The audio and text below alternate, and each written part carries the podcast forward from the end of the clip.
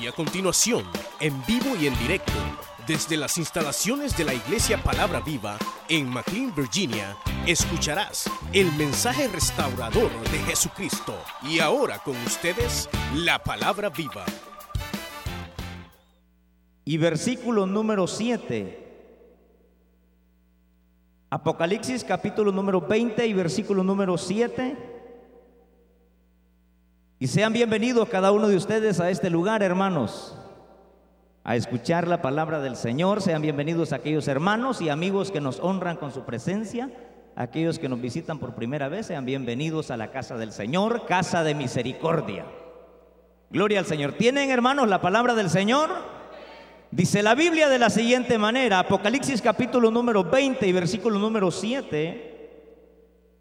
Cuando los mil años, cuando los mil años se cumplan, Satanás será suelto de su prisión y saldrá a engañar a las naciones que están en los cuatro ángulos de la tierra, a Gog, a Magog, a fin de reunirlos para la batalla, el número de los cuales es como la arena del mar, y subieron sobre la anchura de la tierra y rodearon el campamento de los santos y la ciudad amada. Y de Dios descendió fuego del cielo y los consumió.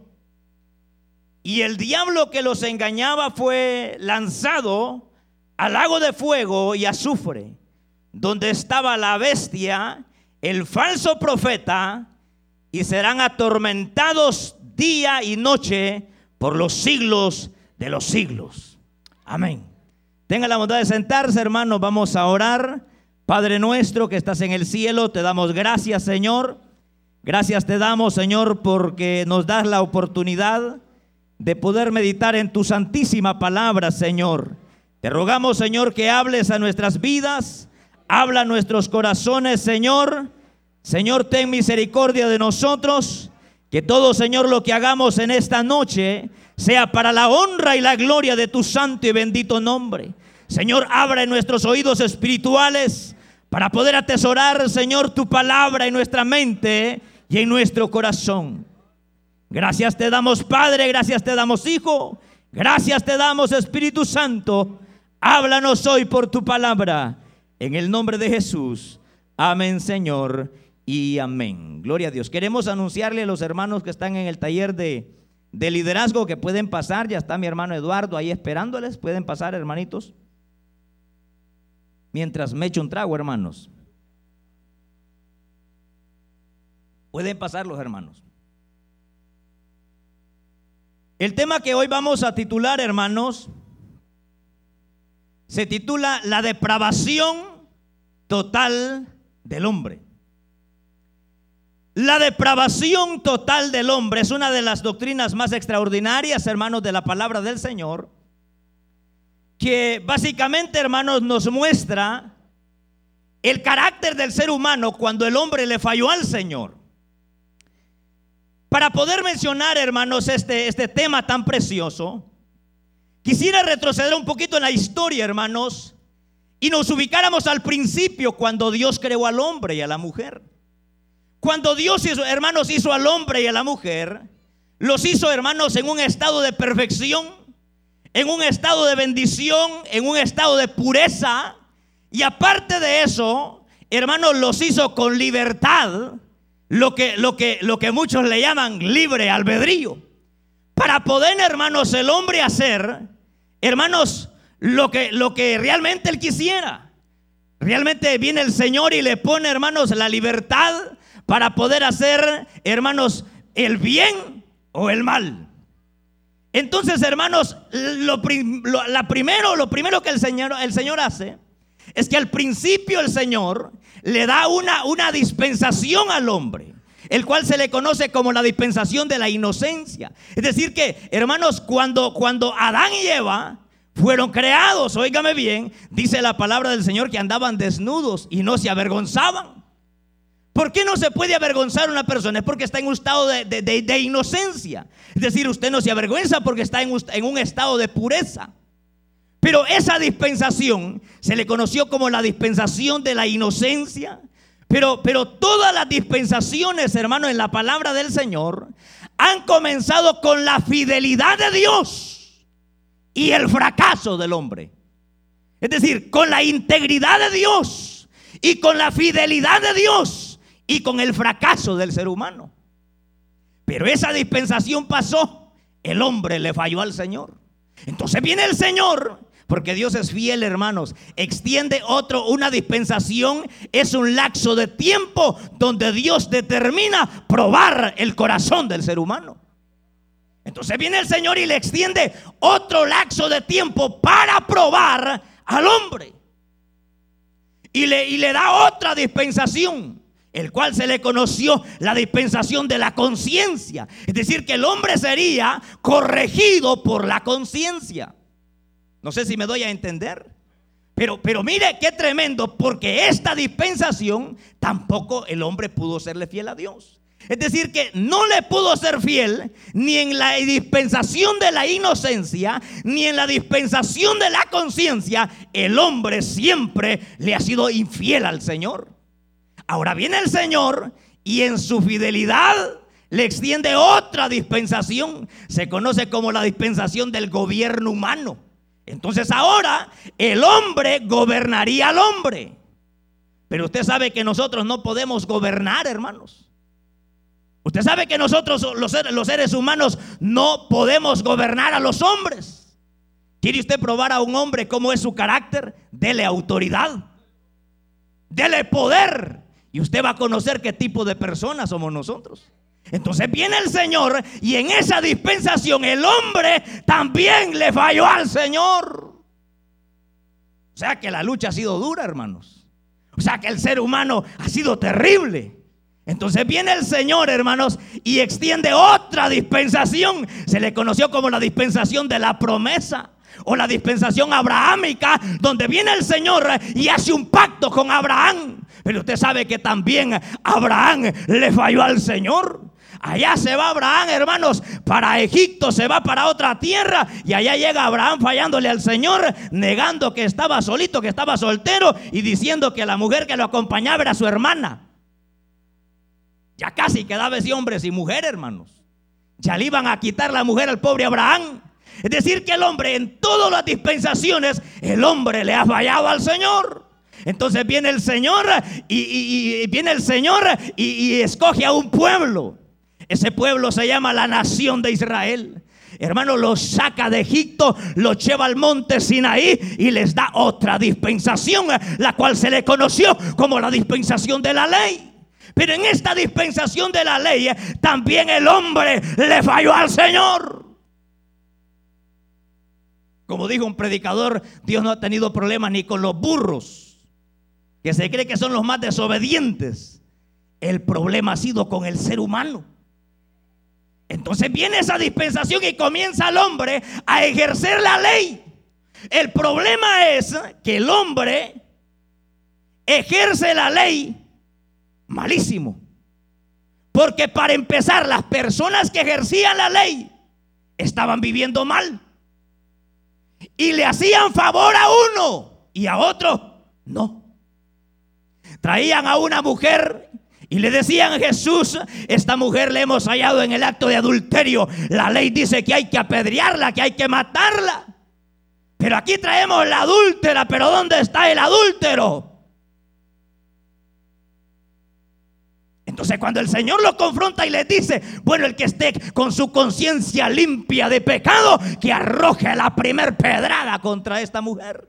Y dice la palabra del Señor que uno por uno se fueron yendo porque todos eran sinvergüenzas, hermano.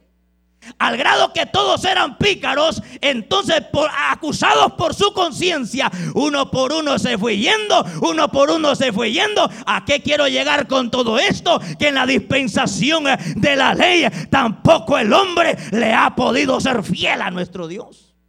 Entonces Dios envió a su Hijo amado para darnos otra dispensación. La dispensación de la gracia. Por gracia somos salvos y por gracia estamos en este lugar, hermano. Por gracia somos salvos y por gracia estamos en este lugar. Ah, la ley llegó hasta la cruz del Calvario. De la cruz del Calvario en adelante comenzó una nueva dispensación, la cual se le conoce como la dispensación de la gracia. Pero en la dispensación de la gracia, el ser humano también le ha fallado al Señor. Hoy vamos a entrar al tema. Esta dispensación está a punto de finalizar. La dispensación de la gracia está a punto de finalizar. Y entraremos a una nueva dispensación que se le conoce como la dispensación del gobierno milenial o el reino milenial o el reino teocrático de Cristo. Hay dos tipos de gobierno. Hay gobierno teocrático y gobierno democrático. El gobierno democrático es el que elige el pueblo. El gobierno teocrático es un gobierno absoluto de Dios hacia el pueblo, porque a Dios no lo eligió el pueblo, a Dios nos eligió a nosotros y nosotros somos elegidos por Dios. Él nos escogió a nosotros desde antes de la fundación del mundo. Entramos a otra dispensación, la dispensación del reino milenial.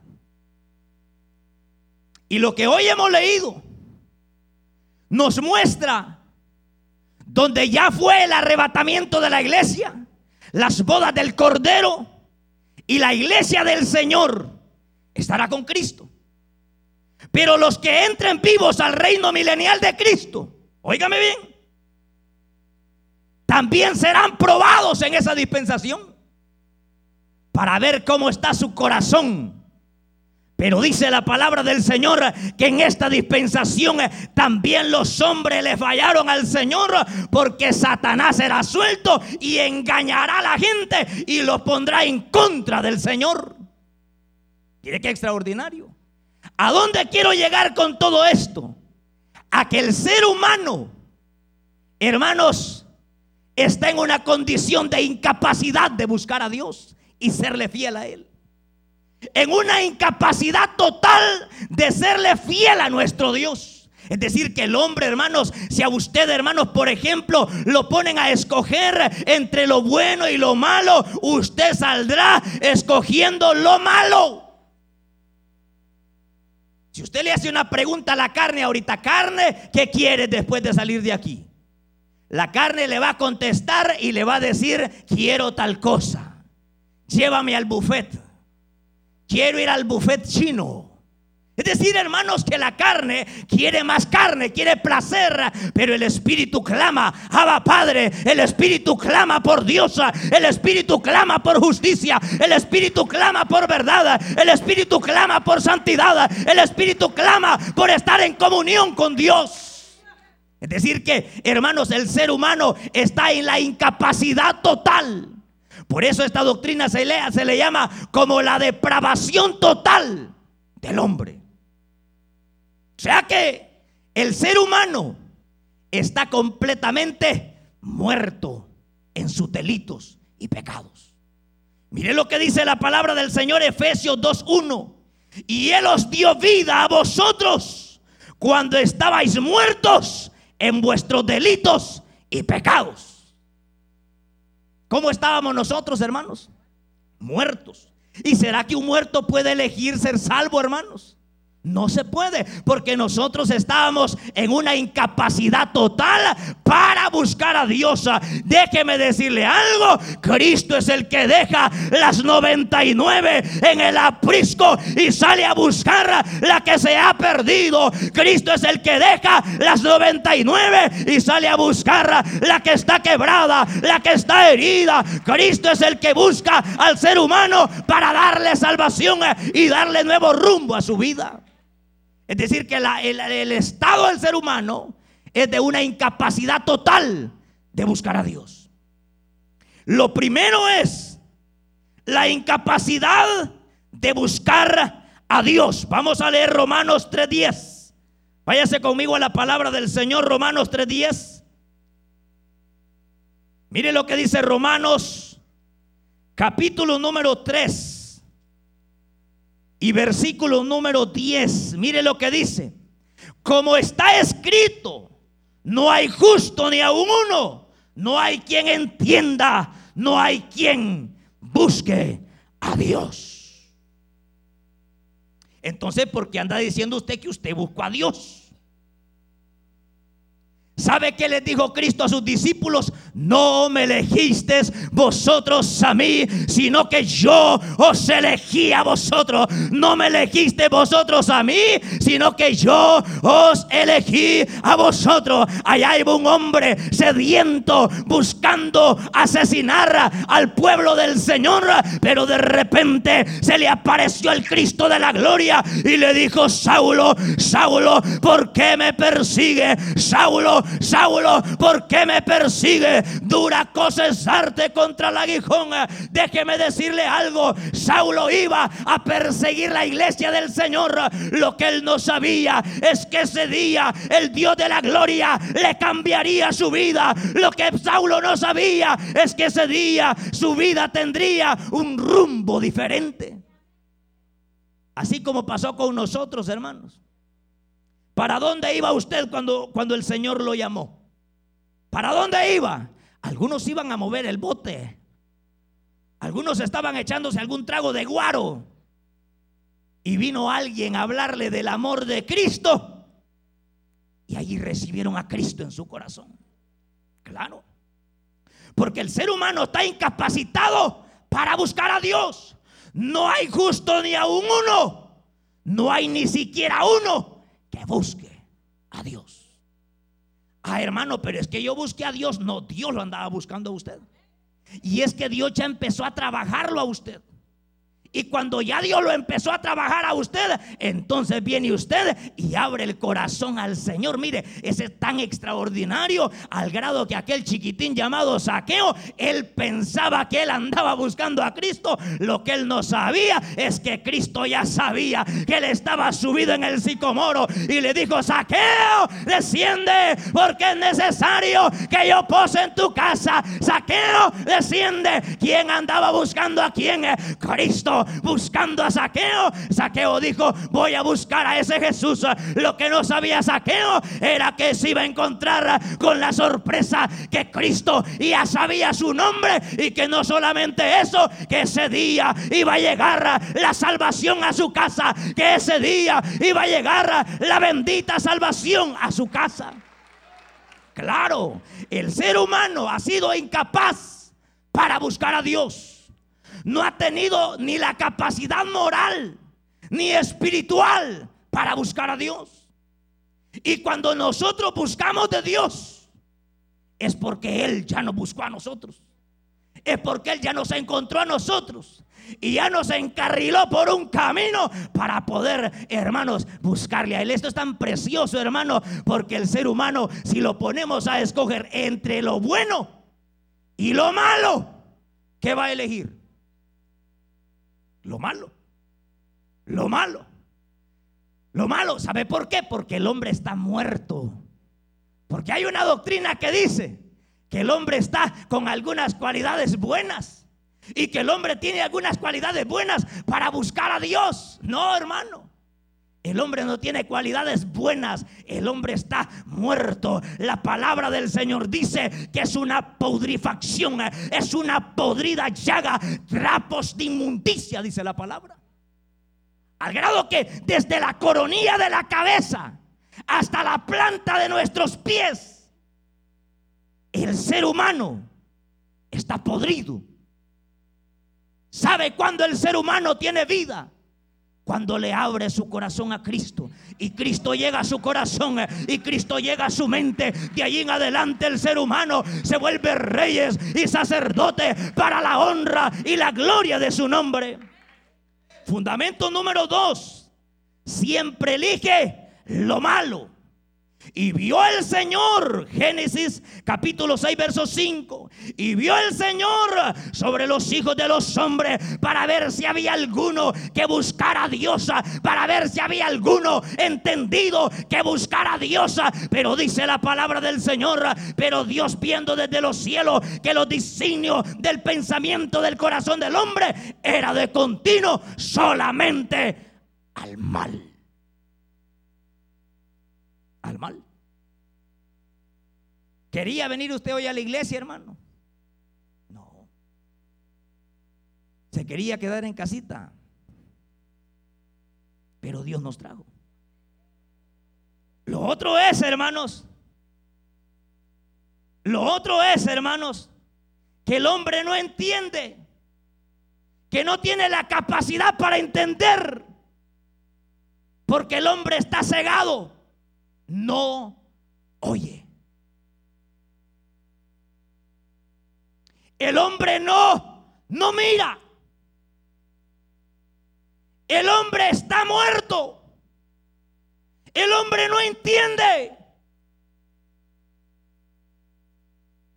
Entonces lo que aquí en este reino milenial se da es que el Señor vuelve a probar el corazón del hombre. Y al probar el corazón del hombre, el hombre siempre sale reprobado delante de Dios. El ser humano sale reprobado delante de Dios. Y ahí es donde dice la palabra del Señor que Dios le da la oportunidad de entrar al reino milenial, al gobierno de Cristo. Es un reino precioso. ¿Lo esperan ustedes, hermanos? No, hombre, si nosotros vamos a estar en el cielo, hermanos. Vamos a entrar, pero con un cuerpo glorificado diferente. Pero los que logren entrar se rebelarán contra Dios. ¿Y sabe por qué? Porque Dios será el rey de reyes, Señor de señores el Señor Jesucristo será el que gobierna toda la tierra. El Señor será el que gobierna toda la tierra con justicia. Con equidad. Con integridad. Los hombres quieren gobernar este mundo. Pero ¿sabe qué hacen los hombres al querer gobernar este mundo? Se acaban al pueblo, hermano se hacen más ricos ellos. En ese reino de Cristo será un reino donde habrá justicia, donde habrá equidad, donde habrá amor, donde habrá santidad, donde todos seremos iguales, nadie será más que otro. Todos tendremos los mismos privilegios. En el sentido, hermanos, de que Dios gobernará con tanta equidad cuando Dios gobierna, nadie se opone, hermanos. Cuando Dios gobierna una nación, no hay enemigos. ¿Se acuerdan ustedes en la época de los jueces? ¿Verdad que el pueblo de Israel no tenía un rey? Y como no tenía un rey, lo que sucedía era que Dios gobernaba la nación de Israel, no por medio de un rey humano, sino que Dios directamente gobernaba a su pueblo por medio de jueces. Usted ha de recordar esto, hermano, que mientras Samuel fue juez de Israel, los enemigos de Israel ahí estuvieron. Los enemigos de Israel ahí estuvieron. Pero nadie se atrevía a levantar una mano contra la nación de Israel. ¿Cuántas veces se preparó eh, Samuel para, para la batalla, para la guerra? No. ¿Y los enemigos dónde estaban? Ahí estaban. Ahí se cumple la palabra del Señor, que cuando dice, hermanos, que aquel que teme al Señor, aún a sus propios enemigos hace estar en paz. O sea que nadie se metía. ¿Sabe por qué? Porque había un gobierno que gobernaba la nación de Israel. Y ese gobierno que reinaba sobre Israel no era un juez, era Dios directamente gobernando a la nación de Israel. Pero ¿sabe qué hace? La nación de Israel dice no. No queremos que nos gobierne hombre. No queremos que hayan jueces. Queremos que nos gobierne un rey así como tienen las naciones paganas y las naciones gentiles. Entonces Dios le da la oportunidad, pero es fracaso. Porque cuando el hombre gobierna es fracaso. Mientras estemos en esta tierra y mientras el hombre gobierne, nunca habrá equidad en el mundo. Mientras un hombre de carne y hueso nos gobierne en esta tierra, nunca habrá justicia. Siempre habrá injusticia, pero se llegará un día en que gobernará el rey de reyes y señor de señores, el alfa y el omega, el principio y el fin, el rey de reyes y señor de señores. Es decir, que Dios gobernará con un gobierno especial. Y el que se le oponga, lo mata al Señor. Porque no habrá pecado. Qué extraordinario. Y eso es un misterio. ¿Sabe por qué es un misterio?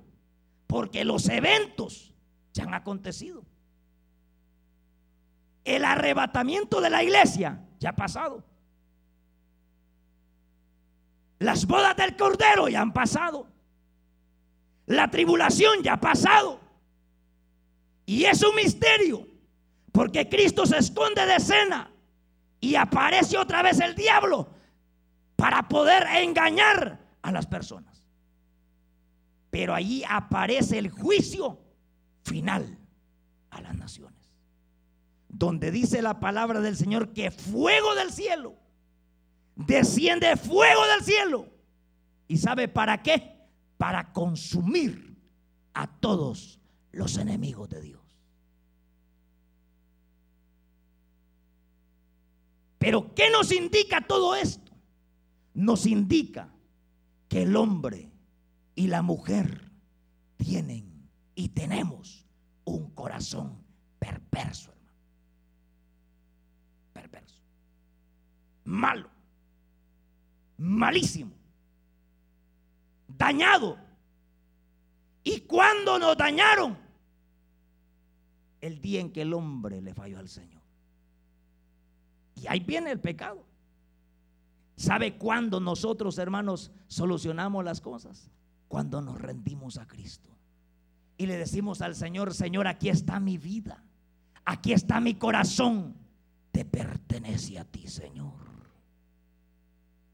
Porque en todas las épocas, en todas las dispensaciones, en todas las épocas, viene el Señor tratando con el ser humano. Comienza a tratar con Adán y Eva en la dispensación de la inocencia. Comienza a tratar, hermanos, en la dispensación de la conciencia, Caín y Abel. Comienza a tratar el Señor, hermanos, allá, hermanos, en aquella época que aparece aquel, aquel poderoso en la tierra, Nimrod. También, hermanos, gobierno humano. Comienza el Señor a tratar con Abraham, también le falló. Comienza a tratar con Moisés, también le falló. Trata con nosotros, también le fallamos. Irá a tratar en esa época, también el hombre le va a fallar al Señor. Le fallaremos a Dios. Ahora yo le pregunto, ¿cómo está el ser humano? ¿Cómo está el hombre? Mire lo que dice Colosenses 2.13. Abra ese versículo y lo lee conmigo. Y nos vamos para la casa, pasa por Seven, se compra un café y se lo toma.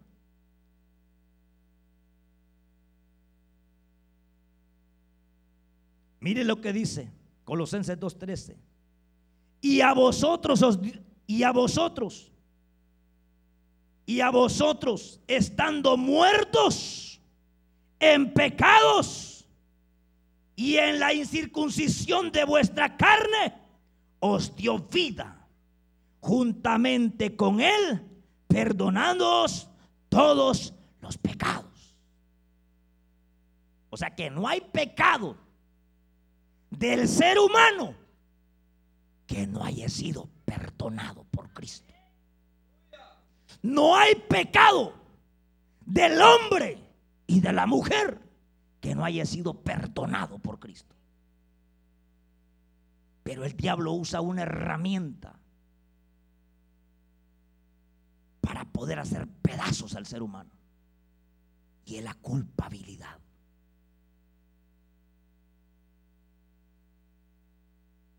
¿Cuántas veces usted?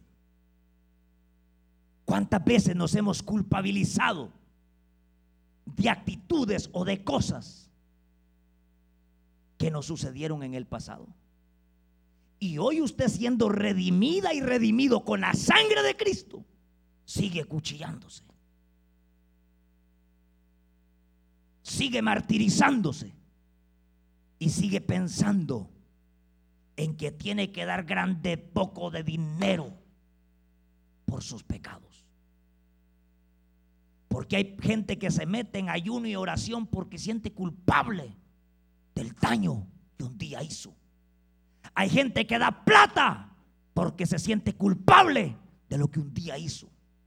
Pero ni la plata ni el sacrificio humano puede libertarte. Solamente la sangre preciosa de Cristo nos hace libres de todo pecado. La sangre de Cristo nos hace libres de todo pecado. No se eche culpa. Cristo ha perdonado todos sus pecados. Porque es una herramienta que el diablo usa para seguir. Mira lo que hiciste. Sos un arruinado sos una arruinada. Mira lo que andas diciendo. Mira lo que un día fuiste. Pensando en el marido que hace años tuvo. Pensando en la novia que tuvo hace tiempos. Pensando en saber qué cosas. Cristo te ha hecho libre. Cristo te ha hecho libre. Como me dijo un hermano mío, creo que si me hubiera casado con fulana tuviera billete. La fulana ha prosperado. Pero hoy tiene su esposita, conformese con lo que tiene, pues. No viva del pasado, viva del presente y viva de lo que Dios tiene en el futuro. No se esté echando culpa de lo que un día usted hizo. Desde el día que usted se convirtió a Cristo, sus pecados fueron perdonados. Fueron perdonados. Y le digo esto. Esta semana platicaba yo con un joven y él me decía, yo me siento sucio delante del Señor. Dios hace las cosas. Y tuvimos el privilegio de compartir juntos un momento. Yo le empecé a preguntar, hermano, ¿y cómo está? ¿Cómo se siente? Me siento bien. Pero cuando yo voy de rodillas delante del Señor, me siento sucio. Me siento indigno de estar de rodillas delante de mi Dios. ¿Usted cree en la sangre de Cristo? Le dije. ¿Usted cree en la justicia de la sangre de Cristo? ¿Tú crees, hijo, en la sangre de Cristo que tiene poder? Y él me dijo, sí. Tú tienes que confesar todo pecado que te pone triste cuando vas a la presencia del Señor. Porque el diablo usa una herramienta y es el pasado. Te empieza a recordar el pasado te empieza a recordar lo malo que usted fue, te empieza a recordar los fracasos que tuviste hace 10 años y no prosperas. Y a veces somos tan dunditos, hermano, tan faltos de entendimiento, que no le confesamos a Dios nuestras debilidades. Cuando usted se sienta manchado por un pecado, dígale al Señor, Señor, mire, hay cosas que usted no va a tener la confianza de contármelas a mí. Usted va a tener cosas en su mente y en su corazón que usted no me las va a contar a mí. Y está luchando con esos problemas. Pero sea inteligente, hermano. Confiésele su pecado al Señor. Confiésele sus problemas al Señor. Vaya delante del Señor y crea la capacidad que tiene la sangre de Cristo para perdonar pecado. No se ande acuchillando por el fracaso que tuvo hace años. No se ande echando culpa no se ande echando culpa. Sane su vida interior. Sane su corazón. Sane su alma. Si alguien lo ofendió, pida perdón y sepa que Cristo tiene perdón para sus pecados. Eso es lo que la palabra del Señor nos enseña. Porque así por así el ser humano está muerto en delitos y pecados. ¿Tendremos la capacidad para buscar a Dios? De ninguna manera. O sea, cuando Dios hizo al hombre, lo hizo perfecto, hermano. Lo hizo perfecto. Y tampoco Dios no creó un robot. Dios hizo un hombre con libertad, libre albedrío para que eligiera entre lo bueno y lo malo. Pero como el hombre elige lo malo, ahora no es usted el que decide, ahora Dios es el que decide por usted. Ahora Dios es el que, el que decide por usted. Dios es el que decide por usted. Dios sabe lo que a usted le va a pasar y lo que a usted le va a pasar y lo que a mí me va a pasar.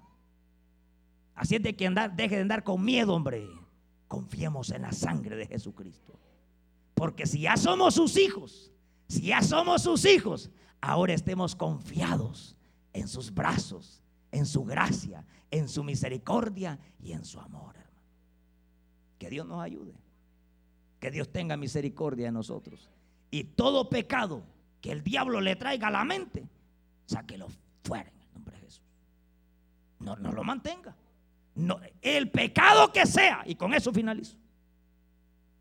Pensamientos, pasiones deshonestas, cualquier basura de este mundo, confiésesela al Señor y échela fuera en el nombre de Jesús. aquel gran predicador, aquel gran siervo del Señor, Gigi Ávila, llegó un hermano y le dijo, hermano, yo tengo pensamientos de inmoralidad, pensamientos malos, bien feos, los pensamientos que tengo, hermano Gigi. Ah, pues, y, y, no hay yo ni qué hacerle. A usted no le vienen, hermano. Pues también a mí le dijo, lo más que yo los echo fuera en el nombre de Jesús. Esa es la diferencia. Toda situación que le venga a usted, cuando sienta esa cosquillita de envidia, échela fuera en el nombre de Jesús. Cuando sienta esa cosquillita de pasión por un gordito de estos, échelo fuera en el nombre de Jesús. Cuando nosotros ahí sintamos cosquillita por un cuerpito de Coca-Cola, fuera en el nombre de Jesús. ¿Sabe por qué? Porque si usted deja que ese pensamiento baje a su corazón, se lo va a llevar el diablo, hermano. Todo pensamiento de inmoralidad, de pecado, de culpabilidad, traigámoslo a la confesionario de la sangre de Cristo, de la sangre de Cristo, de la sangre de Cristo, porque Él perdona nuestros pecados. El hombre está muerto, pero Cristo está vivo y a los que le creen a Él, Él tiene vida, Él tiene vida, Él tiene vida para los que le creen a Él. Puestos de pie en esta hora, vamos. Usted escuchó el mensaje restaurador de Jesucristo desde las instalaciones de la iglesia Palabra Viva en McLean, Virginia. Si este mensaje ha sido de bendición para su vida y necesita oración, contáctenos al teléfono 571-633-0469. 571-633-0469. Que Dios le bendiga.